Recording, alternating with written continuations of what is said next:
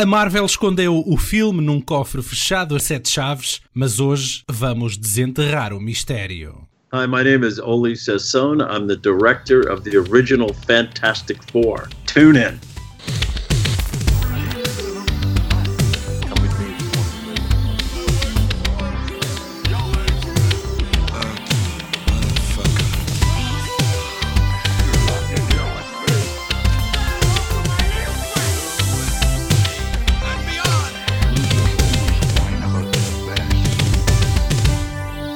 Tornou-se material de lendas quando, durante vários anos, uma suposta adaptação do quarteto de heróis da banda desenhada Fantastic Four, produzida por Roger Corman, existia algures nos recônditos arquivos de um estúdio, mas que, por motivos sinistros, nunca chegou a ter um lançamento ou a ser vista pelo público.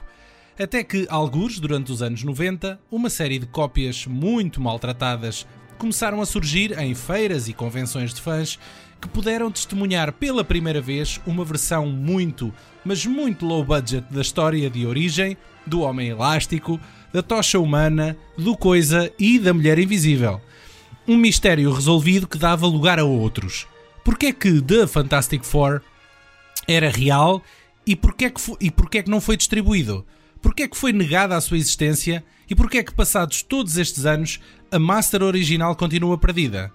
Pegámos nos fantasmas do passado do realizador original, Oli Sassone, e sentámo-lo na mesa do interrogatório do VHS para que todas estas questões uh, sejam respondidas. Mas, para já, é tempo de dar as boas-vindas ao autor do blog Movie Wagon.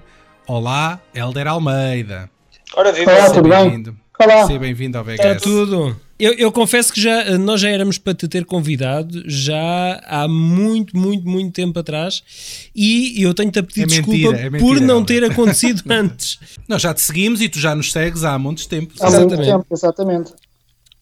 Olha, relembra-me lá, foste tu que ganhaste, quando nós fomos aos TCN Blog, Blog Awards, foste tu que ganhaste um DVD que eu levei do Dolph Lundgren, não foste? Foi, foi sim, senhor. Estás a ver? Afinal, a minha memória, a minha memória ainda está, ainda está porreira para algumas coisas. Para Qual é que era o filme? Espera lá, Command Performance. Exatamente. E sabes porquê oh. que eu sei? Sabes porquê que eu sei? Ele é que devia ter respondido, Paulo, que era para provar que, tinha que, que, ainda, que ainda tinha o filme ou que se lembrava, pelo menos. Eu sei qual era o filme porque, porque era um dos repetidos que eu tinha. Óbvio, não é? Por acaso, eu, eu lembro do filme e vi o filme. Não me lembrava do título, honestamente, mas vi o filme e basicamente é o, o Dolph Lundgren é um baterista de uma banda de rock e aquilo é uma espécie de Die Hard num, num Precisamente, estádio. bom resumo. Ah, Hoje estamos aqui para falar de, do Quarteto sim. Fantástico, não é? Desta, sim, desta sim, gema perdida dali de meados dos anos 90. Uh, eh, eu não sei como é que vocês tiveram acesso ou descobriram esta, esta pérola. Eu, eu fui pela internet, não é? Mas uh, por onde, mundo, por onde foi mais, mundo analógico. Não, mas foi atenção, isto começou uh, foi pelo mundo analógico e depois encontrou o seu caminho pelo mundo digital. Está bem, mas tu, tu achas que existiu alguma VHS disto cá em Portugal? Muito provavelmente não, não é? Pronto. Não parece.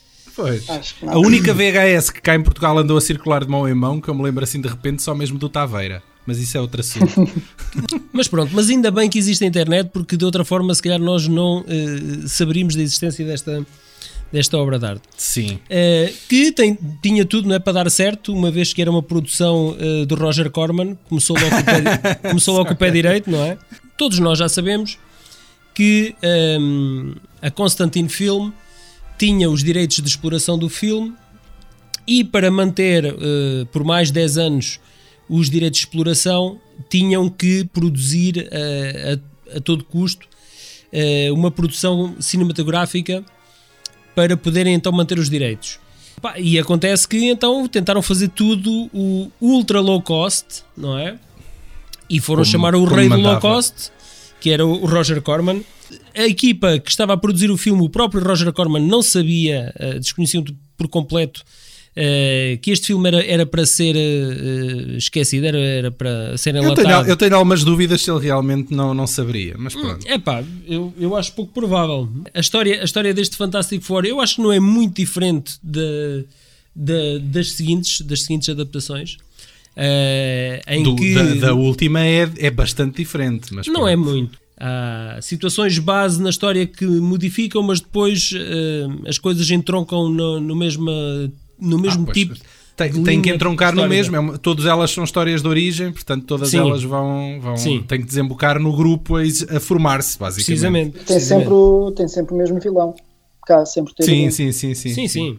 Excepto na única sequela, mas a gente lá mais à frente há de falar nisso. Exatamente. Sim, A verdade é que este universo interessa-me muito pouco. Este é daqueles casos em que a história de bastidores é infinitamente mais interessante do que a história do filme propriamente dita, não sim, é? claro que sim, claro que Para sim. mim é acho, só mais um filme de super-heróis que, acho, acho por que a- o que mais atrai é precisamente todo, todo este esta as peripécias, bastidores, não é? As peripécias. não é? Sim. É, Sim. Eu tinha visto o filme há muito tempo atrás, pela internet. Não me digas que tinhas a Não. VHS, não estou a brincar. Não, não, não, não. Tive sempre aquele interesse, sabia que era aquele filme perdido e queria ter aquela mórbida curiosidade de saber porque é que ele Yeah. era um filme perdido. Foste lá, foste lá como eu, pela mesma ver. razão que eu. Eh, e agora, como preparação também, eh, decidi rever o filme.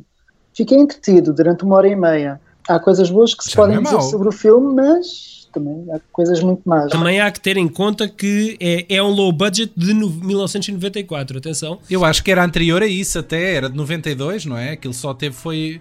Ah, é data de possível. 90 É possível. Sim, Sim, sim. 94. Sim. Eu nem Sim. sei, a data que está no IMDB de facto é 94, mas eu creio que eles estão a assumir a data em que o filme Foi tornado surgiu, exatamente, surgiu Sim. junto do público.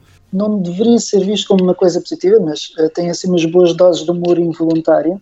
Eh, por exemplo, a primeira cena em que aparece o, o Ben Grimm como, como coisa, uh, aquilo parece um boneco, parece um fantoche. Um, e era uma e tal da manhã e quase que dei uma gargalhada no meio da noite com aquilo.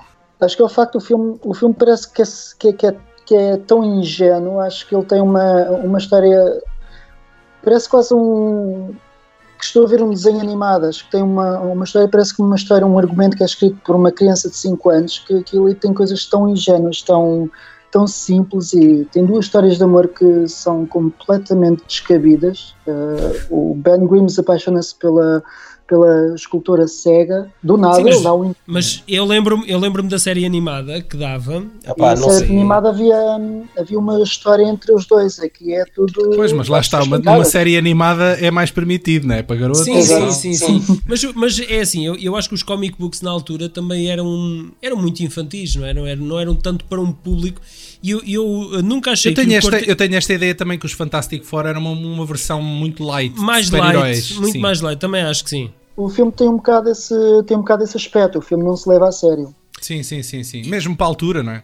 Exatamente, e acho que isso é um ponto a favor do, do filme. Uh, muito sinceramente, acho que sou capaz de ficar mais entretido com este do que se estiver a ver o Fantastic Four com a Jessica Alba. Uh, porque tem Jessica Alba a fazer de cientista e isso são os pontos uh, negativos, porque eu não consigo Ah, acreditar pá, mas olha que a gaja deste filme também era um bocado tipo a loirinha tontinha. Sim, Ali Claro. ela assim. Com, com um complexo de, de Eletra ou qualquer coisa, não é? A história de amor do, do, do Coisa, não é? Lá com a, com a ceguinha, é ainda mais forçada. Especialmente não, até mas, porque mas eu olha lá, acho uma- que. a SEGA vê, vê para além do, do aspecto pá, físico. sim, está é? bem, eu percebo a Vê ideia. o eu interior, percebo a vê ideia. o interior do coisa, não é? Mas o filme depois tem ali aquela side story muito parvinha com o relojoeiro. Epá, aquilo, aquilo parece vindo de outro filme qualquer. Aquilo parece uma- Era parece porque um- eles não tinham o direito, os direitos sobre a personagem, não é? Ah, pá, sim, está bem, mas aquilo parece, parece que não faz parte. Cada vez que vinha essa, esse boneco, eu assim, mas onde é que isto apareceu? O que é que me falta aqui que eu não estou a perceber? de apenas um encontrão, uh, que foi a única coisa que eles tiveram em comum, uh, quando eles se voltam a encontrar, quando ela está nas mãos do perigo, um, ela grita para, a- para a coisa tipo: Eu amo-te.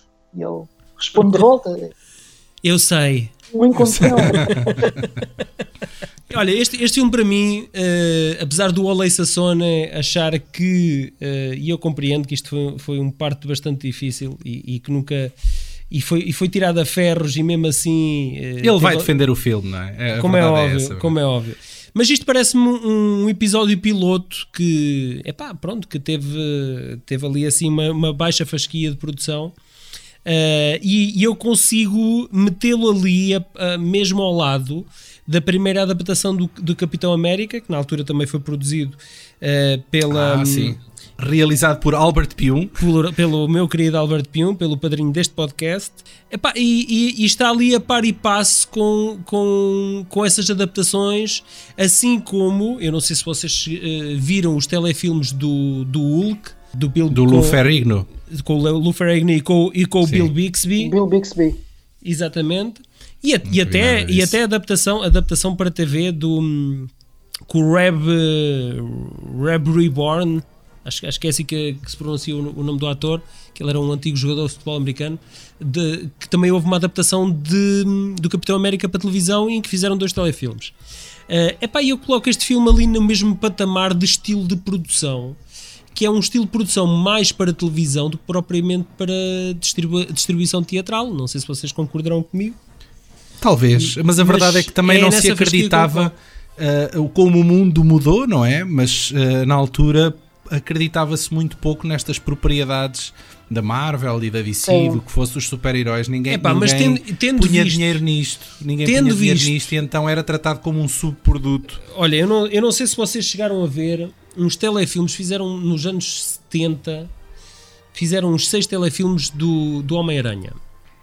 Epá, que são, são terríveis. Epá, e aquilo foi para o ar, não é? Aquilo foi para o ar. Assim como os telefilmes do Hulk e os telefilmes do, do Capitão América também foram para o ar e que eu acho que epá, estão muito, muito abaixo do nível de produção deste filme do, do Fantastic Four Sim. do Ole Sassone. Eu acho que nós também nunca, nunca vamos ter uma verdadeira leitura, uma leitura honesta deste, deste filme, porque a única versão que nós temos é uma versão muito cocó. É, Epá, é sim, mas mesmo é, assim, mesmo é assim. Aquela, aquela digitalização de uma versão analógica que provavelmente já era uma cópia de uma cópia. Por mais que tu tentes ser objetivo, é pá, não, isso fere, fere bastante a tua Mas, ó Daniel, eu mesmo filme. assim, mesmo sendo uma cópia, mesmo tendo visto uma cópia ranhosa, eu consigo dar-lhe mais valor de produção no, no trabalho que está emprego ali do que nestes outros trabalhos oficiais, entre aspas, que foram editados e foram Uh, Lançados e por aí fora. Sim. Pronto, estás a perceber? E que foram, yeah. levaram a chancela, levaram o cunho da, da, da, das empresas que estavam por trás. Quanto é que tu deste, quanto é que tu deste no IMDB? Uma estrela e meia, não foi? não sei, mas já deve andar por aí. Acho que foi isso. Eu dei duas, eu dei duas estrelas. Ah, antes, antes de passarmos à entrevista, quero-vos aqui perguntar: vocês viram o documentário Doomed? Não, eu Epá, não, não vi. tenho o documentário para ver. Pois, não, ele chama-se Doomed, é um grande título, é Doomed, The Untold Story of Roger Corman's The Fantastic Four, é de 2005 e foi realizado pelo Marty Langford. Epá, e, e é um excelente compêndio este filme. Aliás, o documentário é infinitamente melhor e mais fixe de se ver do que propriamente o filme. Sim, é, epá, vale bem aliás, a pena como todas, as, como todas estas histórias de bastidores, não é? Claro, mas este, este é, é mais um bom documentário porque consegue reunir ali os key players quase todos, excepto aqueles que fugiram com o filme enfiado na, na mala do carro e desapareceram no sol posto, excepto esses Uh, tem, lá, tem lá o elenco principal todo, tem parte da produção, da equipa de produção também, tem o próprio Roger Corman também a dar umas achegas. Vale a pena se quiserem, se quiserem aprofundar-se um pouco mais sobre esta interessante história de bastidores. Uhum. Uh, quem também vai falar uh, sobre ela é precisamente o nosso convidado, o nosso grande convidado é o Oli Sasson. Ele realizou o filme e ainda hoje está a tentar uh, aprender a lidar com este episódio negro do seu passado que muito lhe custou e ele vai contar a história toda agora na entrevista.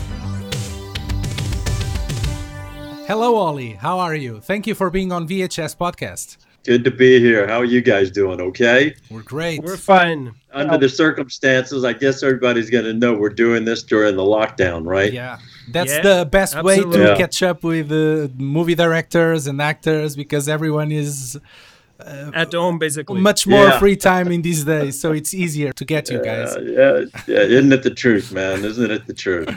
Okay uh, let's start talking about uh, that infamous movie the first movie adaptation from the fantastic four universe. First of all i would like to know how you got involved with the project. Well i had made a couple movies for roger prior to the fantastic four. And uh, I got a phone call from Roger out of the blue one day. He just called me and he said, Oley, it's Roger calling. I said, Hey, Roger, how are you? And he goes, Fine. Would you like to direct a movie about the Fantastic Four? And I said, Are you talking about the comic book characters, the Fantastic Four? And he goes, Yes, I am. And I said immediately, Hell yeah. uh, I was I was a I was a Marvel comic fan as a kid, not DC comics, because I love the Marvel comics because they were more they were real people that that were you know had extraordinary powers for you know brought on about uh, you know they had extraordinary powers obviously that were given to them from things in the in our world. And it wasn't like these characters were from outer space or another planet Mm-hmm. or another dim- or another dimension. Well, B- Batman Batman is a superhero without uh, the powers. It's, it's more just rich. And, and it's stuff. just a rich yeah. guy. yeah. so so look, I, I I told Roger, yeah, absolutely, I'll I'll do this movie, and uh, he says. Well, come in and talk, and we'll pick up the script. And, and I went and met with Roger, and he says, "Then we have to start shooting in two weeks or something like that." It was just insane. And I said, How the hell are we going to do that? And he said, We just have to get it done. The movie has to be shot before the end of the year. And this was, I think, in uh, November or something like that. And uh, so in that's November. How, that, that's how it all came about. You start you you you got involved in November, and the, the movie had to be finished before uh, the end of the year. Is that correct? Yeah. Oh my god! Oh my god! Yeah, we only had a few Wow. weeks or, or a month or so to, to, to, to get it all together. I think they were already working on it before I, I, I got there, so there was a little bit of groundwork done. And and uh, you know, Roger had the, the little studio at Venice, California, which was the converted lumber yard that he turned into a studio, and he had some freestanding sets that were already there that we uh, got into, and the production designer Mick Strawn got into it, and uh, kind of reused all the old sta- freestanding sets and and just made it work. And he did a fantastic job with it.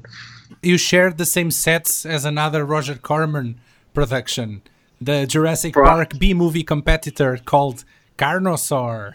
Can you? Yeah, Car- Carnosaur. Yeah, there were probably and he and those and Carnosaur shared the set from probably about four movies before, Before. that. So. I actually believe that. I actually believe that. But uh, you know, uh, it was fun though working for Roger. I have to say the the one good thing about Roger Corman is he, you know, once once he trusted you to make a movie, he let you make a movie. Yeah. Yeah. He That's- he that's never, great. even though we we had no money and we had no equipment and we had what you know we we just had gumption and we had our creativity and we had our youth and we had our drive and you know the excitement of making a film. Mm-hmm. You know, that's of what course. that's what was But- driving us. You know. But didn't you find it a little bit weird uh, that the production the production was being so rushed? Um, you know, I, I, I- working for Roger Corman, you know, you don't think anything that happens is weird. So, in in a sense, it's it's weird, be- but then because it's it's already weird, it's not weird. You know what I mean? Okay. It wasn't It does- weirder. Did Okay. you uh, thought it was right because it's a Fantastic Four movie? It sounds expensive. Yeah, I think you know, I I, I wouldn't say we were afraid. We were concerned. Mhm. You know, because it's a big responsibility. Well, let me back up. Before I met with them, I, I went to the to the Golden Apple comic book store on Melrose. I picked up every single copy that they had of the of the Fantastic Four number one comic, the first one, first one that was issued, and I, they had about twelve of them, and I bought them all, and they had all of the Fantastic Four comics up to that point in hardbound books. They had bounded them, so I bought all of those. That set for me, Mhm. so I could do my. I had to do some homework, you know, and Yeah. but we got. I got that first comic because I said, look, and I handed it out to everybody on the production, the head of the departments, the art department, wardrobe, the DP, everybody, and I said, look, this is what we have to do. This is how we're going to make this movie work. Because I really wanted to be true to the characters and tr- true uh, to the, the the universe at that time. Because we just couldn't compete with the universe the way it was, and the the script was very well written, and it was the beginning of the Fantastic Four. This was the beginning of the Fantastic Four. And when did they start? They started in 1960s. Origin story. So I said, Or, Yeah. th- thank you. The origin story of the Fantastic Four. So I said, this is what we have to try to do. And Mick Strawn, the production designer, he just he was so brilliant and came up with so many good ideas. Mark Parry that that uh, uh, lit the sets and everything was done just it, it just had a richness to it. But it, but the scale of it, it all seemed to work. I think for us and what we were trying to accomplish, going back to the idea that we're making this the origin story, you know, uh, film. When were you uh, aware the of the studio intention uh, not to release the film? Wow. Um, it was a few months after we finished the film. Uh, it, things things started to get a little weird when we had finished shooting the, the, the movie, and the post production started to slow down.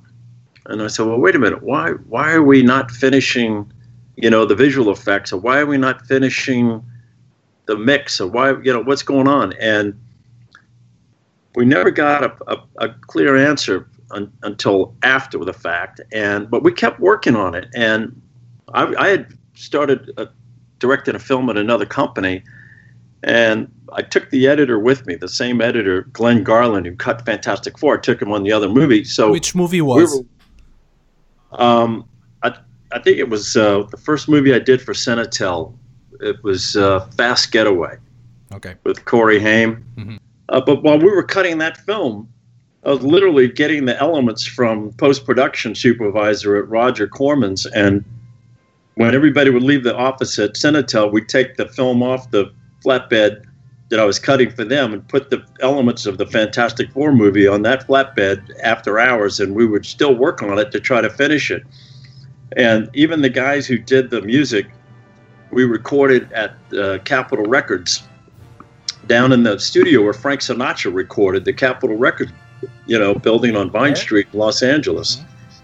And we had a 48 piece orchestra, and these guys, the Wurst brothers, David and Eric, did a freaking brilliant job. If you this, if if nothing else, listen to the soundtrack of this little movie, and it's It pretty stands- damn good. It's uh, It's- it's pretty much like the first Star Wars movie story, where everything was going wrong during production, but when they reached the scoring part, everyone was in awe because the soundtrack was magnificent and they were went through hell in everything uh, before. So I guess it was the same feeling or not. I don't know. It was. It, it was exhilarating, actually, to hear the music, and it. And I'll tell you, and and I don't know if you could say the same thing for Star Wars, but it certainly elevated our little film. Their score really elevated the movie, Mhm. and I remember sitting in that studio, and these guys recorded that entire soundtrack in one day, one long day with a 48 piece orchestra, and they took six thousand dollars out of their own pocket Hmm. to pay Whoa. to because they, they, there wasn't enough money in the budget for the for the for the score of the movie. Yeah. And these guys, Let alone wanted the 43 piece orchestra, right? yeah, yeah. I mean, 48. I mean, 48, they wanted okay. to do it. Yeah, they wanted to do it so badly. And They were fans, so probably. great- You know what? Me, everybody that worked on the film, that was the point. We were all fans of the of the of the franchise, Mhm. and we really wanted to do a great job. And those guys really did a brilliant job. So Yeah. Anyway, we got we got finished the movie Yeah. and I, I don't know, I don't remember the dates now exactly, but Roger was pretty impressed with the film and enough to release the movie. So he there's a trailer out there if you can you can get your hands on it. If Yeah, not, yeah, I'll, I'll the trailer was in fact some of the only footage that was transferred properly back in the day. Back back in the day because we shot film. It was 35 millimeter film, mm-hmm. and you did a what was called a telecine, where you put the negative on the on the machine, and the machine then what you could do color correction. You would watch the screen, and the the, the colorist would be right there doing color correction right off of the negative Good old days. onto yeah man onto video and it just but and the problem is the entire film we never got a, a telecine they took the film away from us before we got it done but the trailer they did because Roger was going to release the movie theatrically, Yeah. and we and we had a, a an opening premiere date at the Mall of the Americas, and they were going to declare it Fantastic Four Day, and it was it started to be a big deal and snowball until Marvel and Constantin Film got wind of the film being released, and they went, "Holy shit, you can't release this movie!" And Roger said, "Well, it's why not? I made the film, you got it done per your contract."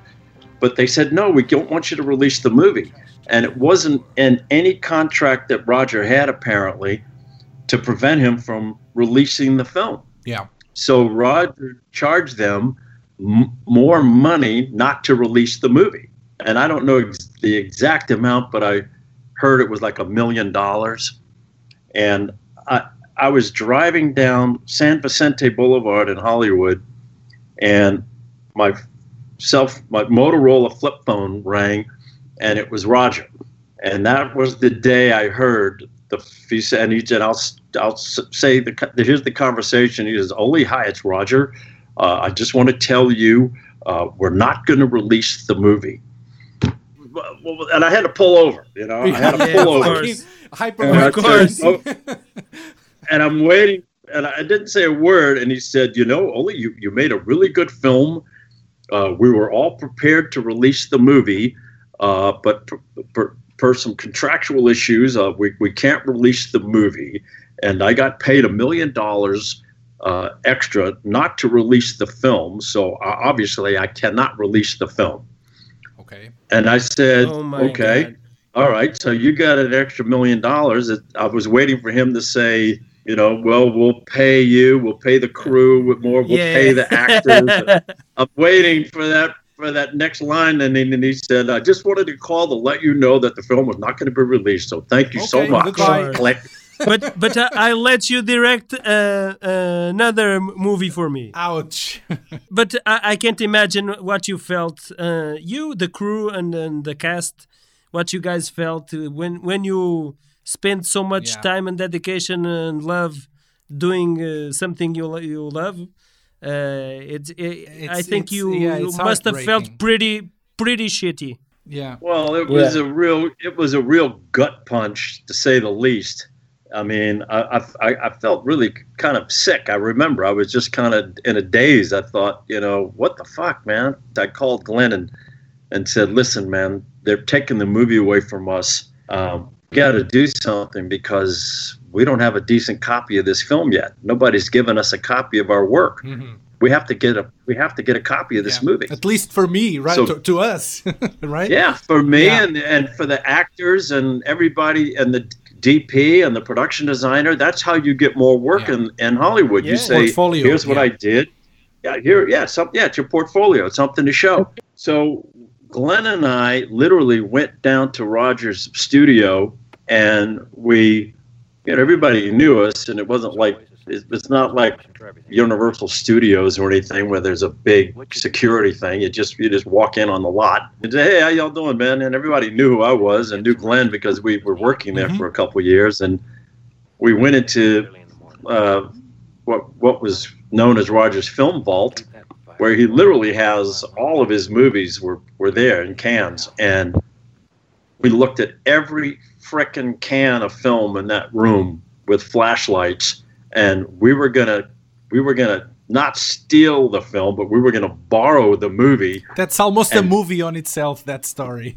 Carry on. Yeah, yeah, and we were gonna take the movie and go do a, a, a film transfer in secret, and then come put it back. Yeah. so we could have a decent copy. But they had already confiscated the film. There was nothing left. Oh. So I, I begged one of the producers over there, um, Mike Elliott. I said, "Listen, man," and he was. Everybody was crushed. I mean, they all went like, "Man, oh man, dude," and Mike gave me a three-quarter inch copy of the film, and it was just a, it's kind of a straight telecine across without any color correction or, and it looked pretty good, but it wasn't like it was. It was from an answer print, not from the negative. What's that? Yeah. An answer print. The, it's just a, it's like a it's a it's like it's like when you hold up a, a slide, you see a, a real picture. Mhm. It's not negative. Okay. So it was it was an act. You know, the answer print is the first print that you got off of a off of your negative when you when you wanted to see the very first projected cut of the film. You got it. It's the it's the movie that they put in a projector essentially. Okay. However, when they transferred it to video, it was just from that answer print without a without a video color correction. And that's where you that's where it looks the best because you come right off the negative and go directly from the negative onto video. Okay. When this is this is an answer print, it just runs through on one setting. It's just basically just making a copy of the film onto video without without the pristine color correction nonetheless, it, it, it, it looked pretty decent. Not great, but it's all we had. And I took it over to uh, a dubbing house in Hollywood and asked asked them. You know, I ordered a few copies, one f- for me, and I was going to give some to some of the guys that worked on the film and some of the actors. And that's how the film got bootlegged. And I'm, Mhm. I can't say for sure. I can't say for sure that's what happened. I wasn't there because they, you know, people come in at night and they, you know, back then they would have like, you know, hundreds of VHS machines because they would make dubs and copies of TV shows for all the networks and the studios and, you know, and these guys are running 24 7 just to make copies of TV shows and such. So somebody, God bless them, I don't know who it is. Yeah. Thank God, pirates. Yeah. The- uh, analog What? pirates. Yeah, Yeah, yeah, yeah, The one yeah. time, the one time I can say I'm, I'm, I, I was, I'm all for piracy because this is the one time I can say it it saved. It saved the movie actually. because this Yeah. guy, whoever he is or whoever she is, bootleg the copy for themselves, and Somehow, got it yeah, out. it spread. that's how it got out. It found it, it found it, its way to the fans. Yeah. Do you know if the the actual prints uh, were destroyed or not? Well, there've been, you know, rumors It's that a mystery. Avi Arad Yeah. de- destroyed the the film. You know, they we kept hearing that yeah they took the negative and and burned it, or threw it in the trash, or and I, can- I frankly I just can't I can't I never believed that they would you know be in the movie business and destroy film like that. You know. Yeah. You know, but look, I, I don't hold a grudge against anybody about it because you know that's I, I can understand why they had to do it that way in terms of getting the film made. I just wish they would have at least given us a decent copy of the film. Yeah. You know, Because and- no one and- knows what the future holds, right?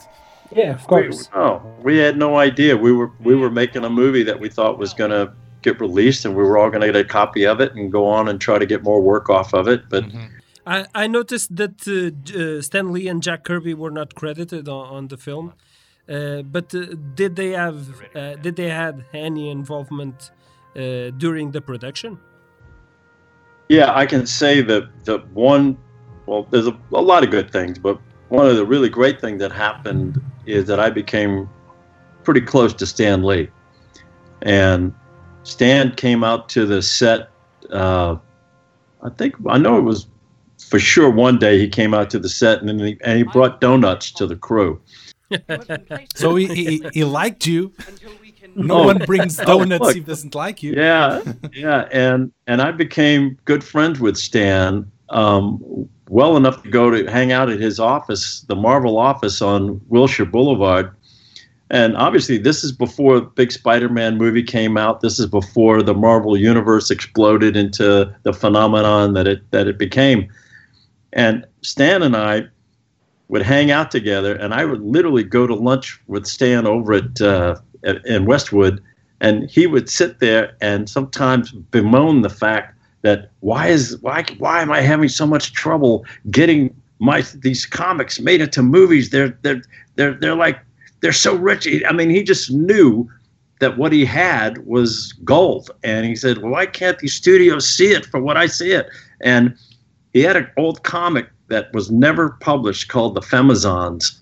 He, he took the Femizons comic out of a storage box that he had at the Marvel office, and we took that comic, and Stan and I agreed to go around and pitch that to studios for a TV series. So I was going to, we went to Universal, we went to Fox, we went to Paramount Television, we went to all the, the studios at, with Stan Lee and myself and this comic. And we pitched it to all of the studios to turn it into a TV series, and every one of them turned it down. they turned it down.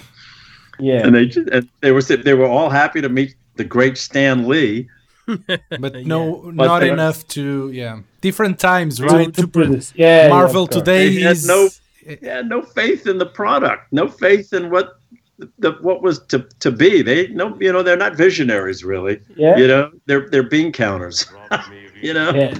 I know that the budget was very limited, but uh, the Thing's costume and uh, Doctor Doom look pretty pretty great. And and thank you for saying it because the fans out there, all, they all say the same thing that our the thing in our movie in Doctor Doom, a perfect rendition of what was in the original comic. Yeah, that's that's. I, I read the, I read the comics when I was a kid, and that's what I saw. I saw th- those characters that I, that I read on the comic books. They those guys just did a frickin' brilliant job with that, and the same thing. They were really rushed to try to get this thing done. But when I talked to them, I said, "Look, you, there's really just two big emotions that you have to capture in the thing, and one was, you know, when he's angry and tough, and he says it's clobbering time.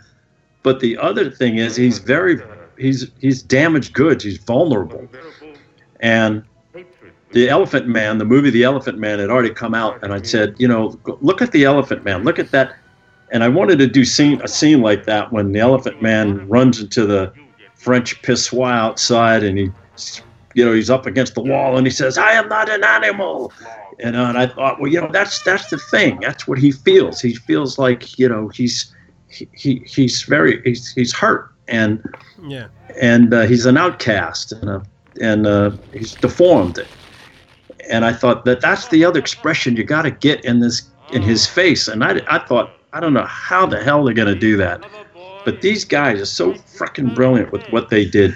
That head that carl wore not the foam was obviously made of rubber but Yeah. inside that inside that inside that head were servo motors that were being run with a with wireless you know uh, Yeah. remote controls and three guys running one guy was running the eyebrows one guy was running the cheek muscles one guy was running the lips and man when he when he when alicia masters comes back and touches his his face and she's blind and you see his face just he's like worried and concerned. Oh my god is she gonna get is she afraid of me or what? And man you could and and when he's out there behind that restaurant and he, and he says i don't want to hurt anybody. I'm just and he goes to talk to those women on the street. I mean the guy looks like he's gonna cry. And it's made out of rubber mm-hmm. Yeah. I mean, and Carl, of course, you know, his body language and everything was was was great, you know. And then the next time you you, you know when you see the thing kicking ass, you know, he's got his face, you know, Yeah, he's angry. Yeah, he's, Yeah. he get that anger and that intensity, you know. So they they you're right, man, and thank you Yeah, for yeah. saying that because they did a brilliant job with it. they pull it off nicely. Yeah. D- have you seen Tim Story and Josh Trank's versions of the Fantastic Four? Yeah, and I'll and I'm gonna I, I, I can you- see there's some strange feelings going on there. look, I, Throw it I out. Knock, I can't knock those guys for for for for making films because, look, it's so damn hard sometimes just to get a job in that in this in this business, and Yeah. anybody that gets a job, I get you know, you, you got to first of all pat them on the back for for building a career to get to that point. I'll tell you, this is a true story. When I met with Robert a couple years ago, he said that when he and Bernd Eichinger came out of the the screening room at Fox when they saw the first big budgeted released movie of the Fantastic Four, at, they saw it at a screening at Fox, and Bernd Eichinger turned to Robert when they were walking out of the screening room, and he said, with a German accent, of course, he said, "Oley's film is better." Jeez. And I'm telling you, when Robert told me that, I looked at him like, and Robert said, "No, really, he did. He told me that," and I damn near started. I, I damn near burst into tears because it was like, oh my God! After all of these years, this is what they really thought. After all of these years, they thought, "Hey, we made a good movie after all," you know. Because you know when they when this shit happens, you And probably someone destroyed the negatives. Yeah, because you know you beat yourself up. You know, you say, "What did I do wrong? Did I really fuck up?" You know, but and we know it wasn't our fault. You know, what people and the fans are seeing out there on the internet is a VHS of a VHS of a VHS.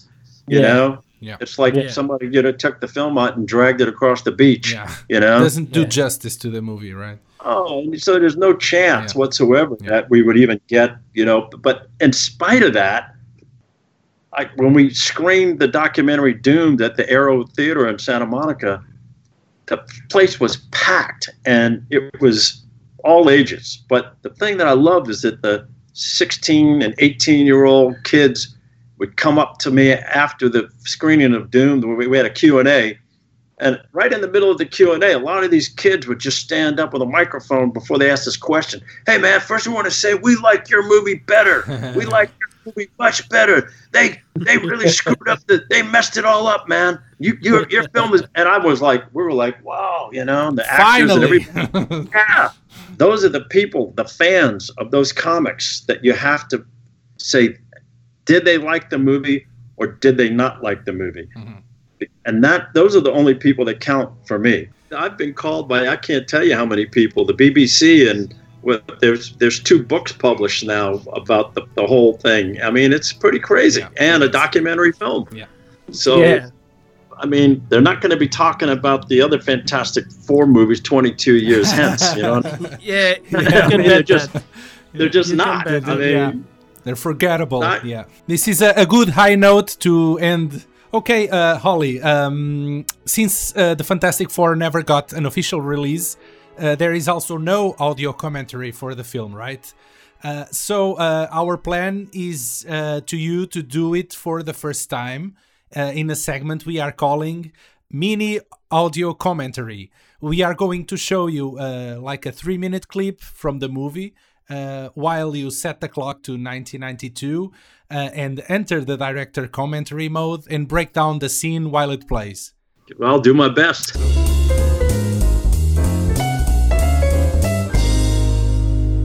So this is after the ship crashes, obviously, Yeah. and I wanted to spread them out and give that whole um, immensity of, of the desolation, and of course they had to be lost in the middle of nowhere. So, hence the location. Where was this shot? Uh, you know what? Somewhere in LA County. I don't remember exactly where it was, Okay. but it was uh, in the wintertime because the hills are green. Okay. And uh, of course, these are all uh, uh, like uh, parts that we got from old uh, aircraft. They, the art department went out to an aircraft junkyard and just picked up pieces and loaded them up in a flatbed truck okay. and brought them out. Roger Corman's backyard. Well, the, oh yeah, the suits are not space suits. Obviously, Yeah. they are. They're they're they're suits for from uh, for fire protection, What's going on here? and of course that those little backpacks and the stuff. I mean, it's just so low budget, unfortunately. But but nonetheless, that look at look at his energy. Isn't it great? Johnny Storm, his energy is so terrific. And then Chris and then, uh, from the 90s. Yeah, and then Reed Richards, you know. This actually looks pretty good, though. I mean, the film looks good, but it always looks better on a little small screen like that. Oh, well, Yeah, of course. we're not all together fine. I got a bit of It doesn't in my nose. doesn't look too bad.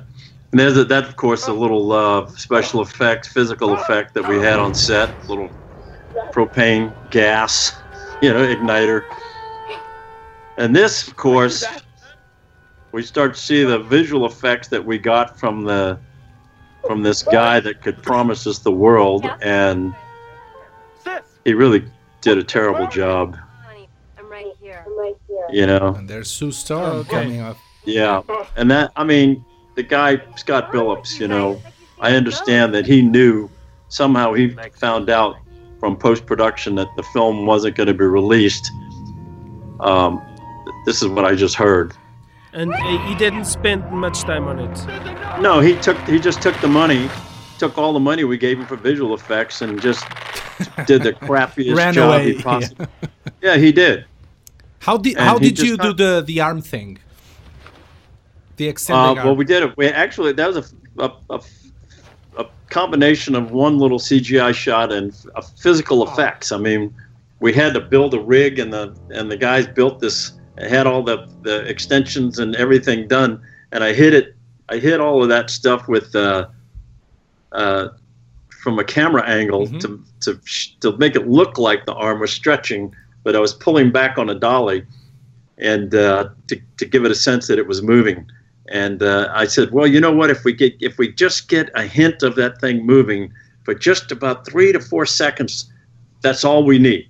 yeah. You know, because it's a it's a It's it's, a a, sh- yeah. subliminal effect. You know, where it's where the audience is, and and then you put the sound effect on it like it's stretching. Yeah, it works. It works. Yeah.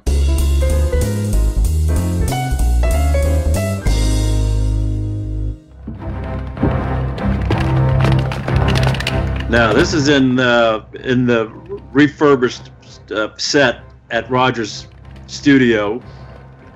One of the sets that were used on probably four or five of his other movies. yeah. but uh, It's clobbering time. oh There's yeah, the memorable You see, line. it- yeah. I mean that was all servo motors, man, making him talk.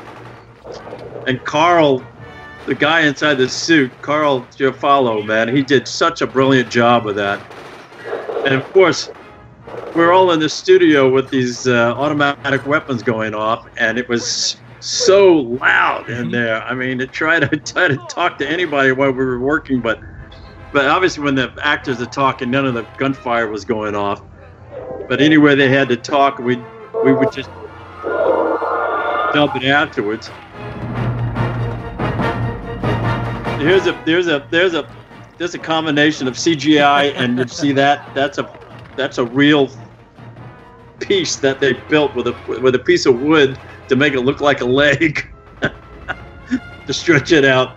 And of course, that's some of the low budget CGI effects of Johnny Storm that that guy Scott did for us. Oh Yeah. yeah, oh, was it Scott? Oh no. Um, well, I think he started it, but then we had to get uh, another company to try to help us finish it for absolutely no money, and they did, I think, under the circumstances, Mr. Film. They did a really good job, I thought. But anyway, I hope that was enough commentary. Yeah, it was great. Thank you.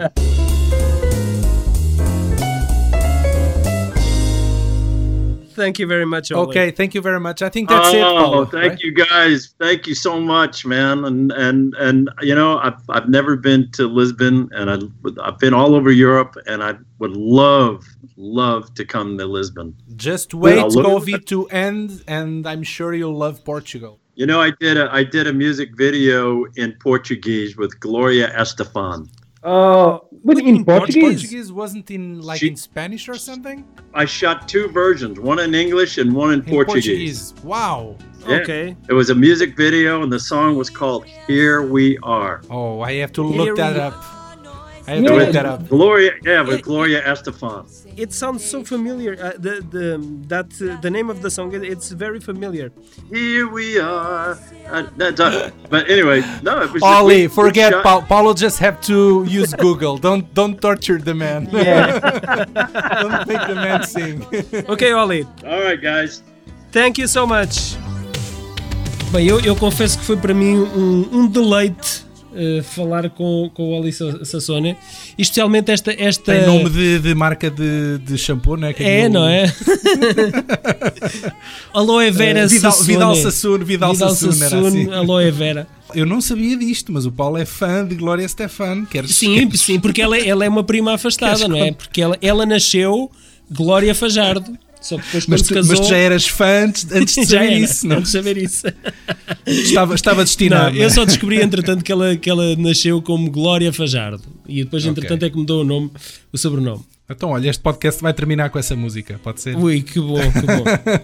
Opa, pronto, acho que antes de fecharmos este podcast, quero só saber a vossa opinião muito rápida, não é? Sobre os filmes que foram feitos assim. Sobre as sequelas, pois é. Sim, opa, foram, foram fei- opa, foi feito um, um reboot à coisa, já, já, com a, já com o carimbo a série da Marvel em 2005, não foi? Sim, sim. 2005. Foram, foram os dois assinados pelo Team Story, não é? O, Sim, sim, sim. o, o Quarteto Fantástico e depois o Surfista Prateado. Sim, Eh, sim. opá, eu confesso que gostei mais do Surfista Prateado, mas eh, eh, tenho um sabor agridoce em relação a esse filme, porque acho que havia ali a promessa de explorar epá, muito mais aquela história. Eventualmente foi a, foi a pensar numa sequela e que seria explorada numa, numa outra sequela. Mas que pronto, mesmo não sendo o filme ideal que eu, que eu gostaria de ver dos Fantastic Four, eh, é, um, é um filme pá, que é um salto quântico em tudo aquilo que já tinha sido feito antes e em relação ao primeiro filme. Achas? Porque o, o- Eu acho que o, o primeiro, o de 2005, foi mais bem recebido, apesar de tudo, que depois Sim, do era Surfista prateado, não é? era a novidade. Mas, eu, mas eu, eu, eu concordo também contigo. Uh, acho que o, este o surfista prateado já saía um bocadinho mais do molde. sim, Era sim, um, sim, era sim, um bocadinho menos previsível. Sim, já, já abria muito mais os horizontes e já permitia que houvesse futuramente, se calhar, ah, um, um universo, um universo em que se pudessem misturar ah, outros super-heróis até. Pá, só que foi uma coisa que, pronto, foi um, foi um nado morto. Ah, a audiência Sim, não o, primeiro, o primeiro foi, foi um sucesso de bilheteira razoável, o segundo, Sim, já, sim, não, sim, sim. O segundo já não segundo já não foi cumpriu, tão grande. já não foi tão... eu, eu, por acaso, acho é um bocado isso. Acho que o, o primeiro, mesmo na introdução, eh, eu acho que o segundo consegue elevar um pouco mais a fasquia. Tinha muito potencial e depois morreu. Eu- na é altura eu lembro-me que houve uma controvérsia porque o tipo que fez o motion capture do, do surfista prateado foi aquele Doug Jones que costuma colaborar habitualmente com o, O Guilherme Del Del Toro. Ah, sim, e, era, e ele, fe- ele fez a locução ah, da- do personagem, fez a, a voz, A do, voz. do gajo. E eles à última hora decidiram trocar a voz dele pela do Lawrence Lawrence Fishburne. Fishburne. E eu acho que isso não caiu muito bem na altura. o gajo dentro do fato do, do Darth Vader, não é? E depois no único momento em que revelam Ah. o rosto do Darth Vader, trocam-lhe a cara, não é? Yeah. É tramado, não é? é E a tramado. voz, e a própria voz do gajo, né? Também Sim, foi não, mas isso, trocada. isso já era, isso já, já era sabido. Isso já era previsível, não é? voz, Não- mas ninguém sabe. Ele no terceiro filme já, ele já sabia o que ia, não é? Agora, quando eh, é o David Prowse, estamos a falar do David Prowse, e ele, e ele no terceiro, no Regresso Jedi, já sabia que a voz dele iria ser trocada. Agora, no momento da revelação do, do rosto que está por, por dentro da, por trás da máscara, pá, trocam por, por, por um outro gajo, pá, Yeah. não é? é bastante ingrato. Quer dizer, a única vez, não é? Onde eu podia aparecer. Exatamente. Vou-vos contar de uma outra história que é eh, a do Faker, que é uma das personagens que entrou logo num dos primeiros episódios do E-Man. Eh, e, eu, e isto está, está bastante presente, está bastante fresco, porque eu estive a rever, eh, já estou a recomeçar a rever pela segunda vez eh, a série toda do E-Man com os meus miúdos. E,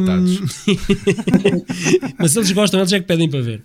Eh, Sim, sim. E então Isso é o que tu dizes a ti o próprio Faker, no sono. Eles é que pedem. Exato. O Faker era, era o E-Man, era um robô semelhante que o Skeletor tinha construído à, à semelhança do E-Man. E houve uns fãs de toda a mit- mitologia Motu, eh, Masters of the Universe, que construíram todo, eh, todo um Ai, oh, filme, todo um filme Esta em torno desta conversa está a, personagem ir, está a ir por, por, por caminhos estranhos. Não, Daniel, tu, tu é, tu é que não és fã, mas existe, acredita que existem muitos fãs de Moto pelo mundo. E o que eu estava a dizer é que fizeram todo um filme em torno desta personagem. eh, Disseram: vocês não podem lançar isto, nem como fã filme, nem como nada. Isso não pode existir, não pode ter distribuição, nem nada. Então, mas isto é, estamos a falar de malta profissional da, da área que fez mesmo um filme a sério eh, de animação, mas que não verá a luz do dia porque simplesmente a Mattel diz que este filme não pode existir. Pronto, Paulo, olha, eu gostei muito de ouvir. Esta parte não irá para o podcast, claramente. Por que caralho? Não, não, não, não, Pá, isto tem que desculpa, ficar. Paulo. Não, não, cortas a tua intervenção, Daniel. Mas olhem, uh, Fantastic Four de 2015. É, sim, olha, É um, é filme um, é um falhanço. é Todos que concordamos vi- que foi, o filme foi um, um, um tiro ao lado, não é? É pá, mas, mas eu não acho que tenha sido, muito sinceramente, não acho que tenha sido assim tão pior do que os outros dois.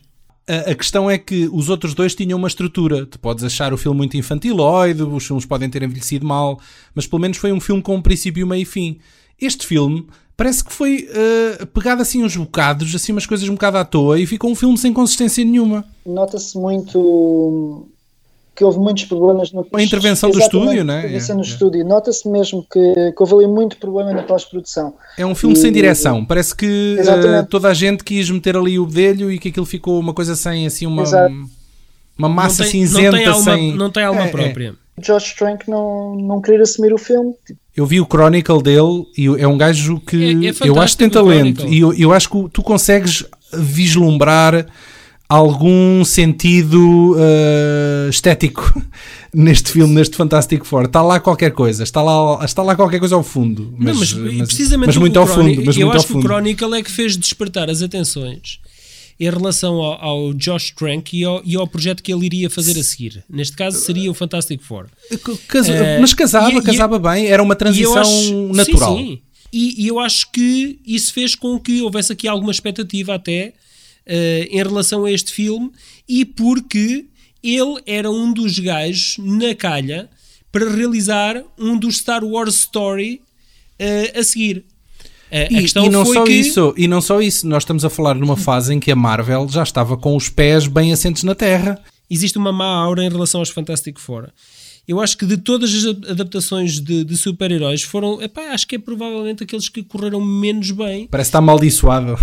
A mais bem sucedida é mesmo aquela de 2005, não é? Que foi um sucesso bilheteiro, mas mesmo assim não foi propriamente abraçada pela crítica, portanto parecia condenado Verdade, nem, ao nem pelos fracasso. fãs, nem pelos fãs. Está bem, pronto. Então, olhem, se calhar eh, é um. Terminamos com uma nota um bocadinho tristonha em relação ao Fantastic Four, mas não há Nada, outra forma. vamos, vamos acabar com a música da, da Glória Stefan. Ah, sim. Olha, Enquanto- Helder, muito, muito rapidamente e antes de, de entrarmos aqui com. Onde Aliás, é já estamos nós- a ouvir a Onde música. é que nós podemos ver o Movie Wagon? Onde é que nós podemos seguir? Portanto, Movie Wagon está no é o blog, moviewagon.wordpress.com eh, e também no, no Facebook. Críticas de cinema, essencialmente, não é? Exatamente, Ok. essencialmente. Uh, basicamente falo só sobre, sobre os filmes que vou vendo. Tem estado um bocadinho mais parado também por falta de tempo, mas ele também, quando, quando consigo, vou pegando nele e estou a tentar ver se consigo dar nova vida ao, à rúbrica que, que lá tenho no Movie Wagon, que é a sessão de culto, onde falo sobre filmes de culto. Portanto, Muito bem. Obrigado Ok. por, por vires. Obrigado por estares cá connosco. Então, e com esta eh, me despeço. Eh, amiguinhos, agora que o processo de desconfinamento começou, não se esqueçam de nos subscrever no Facebook, Instagram, YouTube e iTunes. Há lá 7 anos de podcast para descobrir e cerca de 230 episódios para descarregar e gostar. Mantenham-se fantásticos e mantenham o afastamento social. Para mim, até me dá jeito porque sou um antissocial por natureza, não é, Daniel? Sim, eh, sim, é verdade. É, é, sim.